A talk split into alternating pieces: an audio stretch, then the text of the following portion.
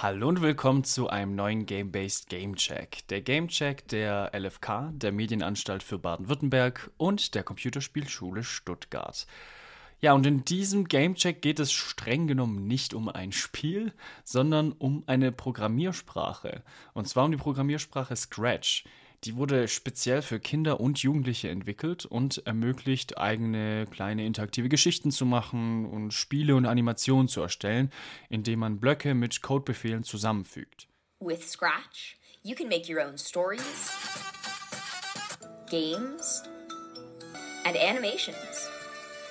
Let's start by grabbing a move block. Scratch bietet eine benutzerfreundliche Oberfläche, die auch relativ einfach gehalten ist und ist auch deswegen für Anfänger sehr zugänglich.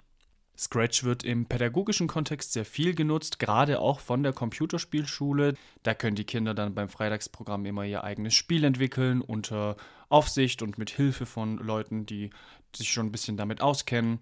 Und auch im Toolkit-Koffer der Games im Unterricht-Seite, den wir im Podcast schon ein paar Mal erwähnt hatten, sind Scratch-Anwendungen vorhanden. Bedeutet, da ist auch nochmal eine ausführliche Anleitung, wie man das im Unterricht wirklich für die Unterrichtseinheiten benutzen kann. Falls daran Interesse besteht, werde ich das hier auch nochmal verlinken.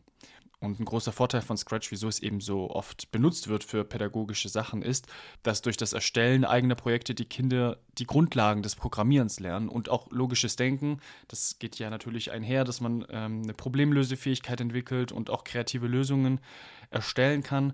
Und in einer Welt, wo eben immer mehr digital wird und auch immer mehr Leute sich mit dem Thema Programmieren beschäftigen müssen, ist das ein ja, fast schon Basic Skill geworden, dass man das wenigstens grundlegend versteht, was da passiert. Die visuelle Natur von Scratch macht es besonders geeignet für jüngere Kinder, weil es eben keine komplexen Syntax-Regeln gibt, die gelernt werden müssen. Stattdessen kann man einfach Blöcke auswählen und aneinander anordnen, um einen gewünschten Code zu erstellen. Und das hilft halt, die Struktur von Algorithmen und Programmabläufen zu verstehen. Das Coole dabei ist, dass man auch sehr gut zusammenarbeiten kann. Die Kinder können ihre Projekte online teilen und sich gegenseitig Feedback geben und dadurch lernen sie auch voneinander und entwickeln auch Sozialkompetenzen, um zu lernen, wie man im Team an solchen Sachen arbeitet. Darüber hinaus bietet Scratch eine Vielzahl an Lernressourcen und Tutorials und Beispielprojekten und andere Sachen in der Online-Community, auf die man eben zugreifen kann. Dadurch, dass Scratch eben eine visuelle Programmiersprache ist, wäre dann, wenn man das gelernt hat, der logische nächste Schritt, eine textbasierte Sprache zu lernen. Denn natürlich ist durch diese Visualität das auch nochmal ein bisschen eingeschränkt. Aber gerade wenn man noch etwas jünger ist und dann die Grundlagen durch so etwas wie Scratch gelernt hat, kann man sich einfacher in Programme einarbeiten, die textbasiert sind und fängt nicht bei Null an, sondern hat schon mal ein Grundverständnis der Art und Weise, wie solche Sachen konstruiert sind. Falls ihr Scratch euch angucken möchtet oder ausprobieren möchtet, ich werde auch nochmal einen Link in die Beschreibung dieser Folge reintun. Und ähm, das Tolle ist, dass Scratch kostenlos ist, heißt, ihr müsst da jetzt nicht großartig was zahlen, um das auszuprobieren und zu benutzen.